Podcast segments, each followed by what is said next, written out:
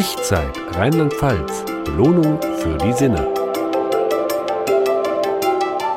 Hallo und herzlich willkommen zum Ich-Zeit-Podcast. In dieser Folge geht Wohlfühlscout Ralf ins Kloster. In St. Maria im pfälzischen Estal macht er zunächst einen Yogakurs bei Wellnessguru Steffen und stellt fest, dass Yoga im Kloster ein bisschen anders ist. Einen eigenen Gymnastikraum gibt's nicht im Kloster. Yoga wird im Kapitelsaal gemacht, vor den Augen der Mutter Gottes und zu Füßen des Gekreuzigten. Also das war mal eine Yogastunde im außergewöhnlichen Ambiente und in einer fast schon mystischen Atmosphäre. Für Wellnessanwendungen gibt es aber selbst im Kloster einen speziellen Massageraum. Die Wände dort sind mit warmen Erdtönen gestrichen und bei der Massage läuft leise klassische Musik. Auch mein Lieblingsstück, der Kanon von Pachelbel, und der ist so richtig besonders schön, während Steffens Hände und Arme sanft massieren und das warme und duftende Öl die Haut benetzt. Massage und Yoga, damit hat Ralf das Wellnessangebot im Kloster auch schon vollständig ausgeschöpft und ist damit mehr als zufrieden. Mehr braucht es hier auch nicht, denn der Schwerpunkt des Aufenthalts liegt im Erleben der Stille des Klosters.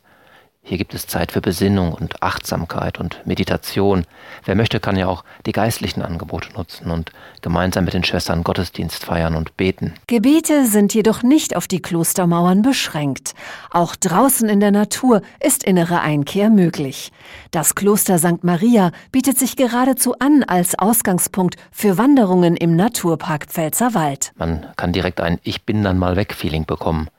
Am Kloster führt nämlich der Pfälzer Jakobsweg vorbei und Tafeln am Wegesrand informieren über den Pilgerweg und verweisen auf interessante Abstecher. Meine Frau und ich sind allerdings nicht Richtung Santiago de Compostela gewandert, sondern auf dem Brunnenwanderweg. Der ist 15 Kilometer lang und führt zu vielen verschiedenen Brunnen, die früher hauptsächlich als Viehtrinken und Waschbrunnen genutzt wurden. Auch ein Besuch der Gemeinde Estal bietet sich an. Estal hat nur rund 1700 Einwohner und liegt auf einem Plateau im Pfälzerwald. Der kleine Ort ist selbst für die abgelegene Verbandsgemeinde Lambrecht eine Oase der Ruhe. Es ist schön dort, sehr ländlich, aber es ist keine atemberaubende Gegend. Esther hat keine herausragende Sehenswürdigkeit, aber ich denke, gerade das unterstützt die Reise, die man nach Estal antritt, denn das kann man vor allem als eine Reise zu sich selbst sehen. Urlaub im Kloster ist wohl die reinste Form des zu sich selbst Findens. Für Wohlfühlscout Ralf hat sich die Vorstellung, die er so gemeinhin vom Klosterleben hatte, bei dem Test bestätigt. Man hat ja so seine Bilder im Kopf.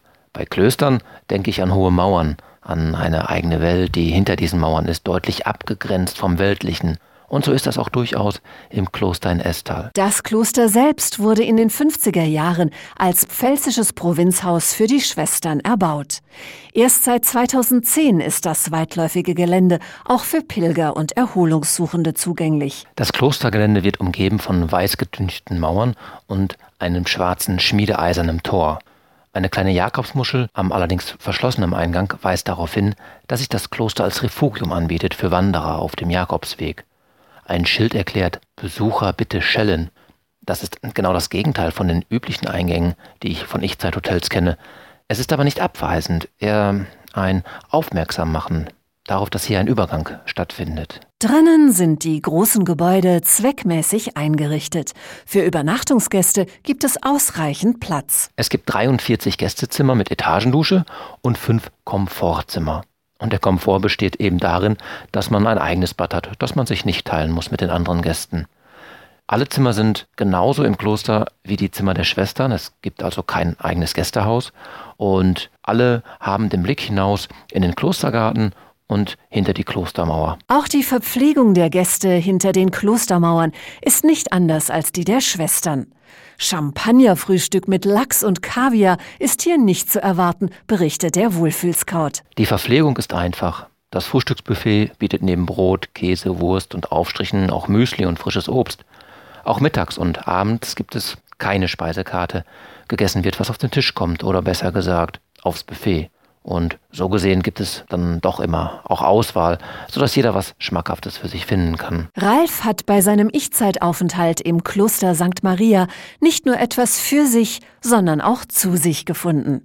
Sein abschließendes Fazit lautet: Das Kloster Estal nimmt im Verbund der Ich-Zeit-Hotels eine Sonderstellung ein. Es möchte nicht auf den Wellnesszug aufspringen mit Beauty-Tipps, mannigfaltigen Wohlfühlanwendungen, großem Spa-Bereich oder kulinarischen Erlebnissen. Ganz bewusst bleibt es bei seinen klösterlichen Wurzeln, um damit sein ganz besonderes Angebot zu offerieren. Und das sind die klassischen Formen und Rituale der Exerzitien. Den Gästen wird ein Erfahrungs- und Übungsweg angeboten, aber ohne einen christlichen Glauben jetzt vorauszusetzen.